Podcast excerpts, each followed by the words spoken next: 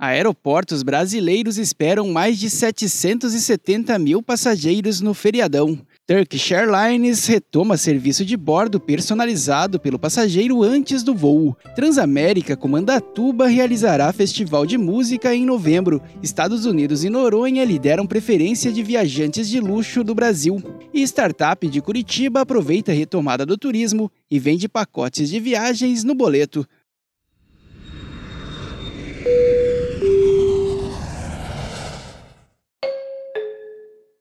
Bom dia! Hoje é sexta-feira, 29 de outubro de 2021. Está no ar o FRT Cast, o nosso giro de notícias para você começar o dia bem informado.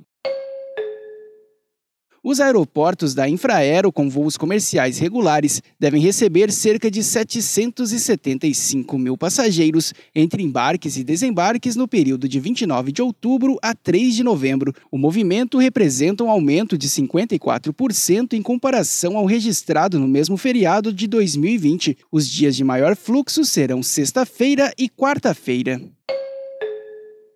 A Turkish Airlines anunciou o retorno do serviço de bordo em que os passageiros podem novamente selecionar as refeições principais que gostariam de desfrutar a bordo das aeronaves antes mesmo do embarque. O serviço está disponível nos voos que partem do Aeroporto Internacional de Istambul para os passageiros em classe executiva. Os pratos servidos nesses voos podem ser acessados no site ou no aplicativo da companhia aérea até 48 horas antes do embarque. O Transamérica Resort Comandatuba realizará um verdadeiro carnaval fora de época com o festival A Oitava Maravilha, que será realizado no próprio resort nos dias 18, 19 e 20 de novembro. A atração, que será exclusiva para hóspedes, contará com a participação de Bel Marques, ex-vocalista da banda Chiclete com Banana, Durval Leles, do grupo Asa de Águia e Alexandre Peixe. Uma pesquisa realizada pela Travel Lab, parceria da Panrotas com a MAP, com mais de 700 viajantes de luxo no Brasil, apontou que os Estados Unidos continuam com a preferência deste público, com 15,2% das intenções. O destino nacional mais votado foi Fernando de Noronha, com 10,3%.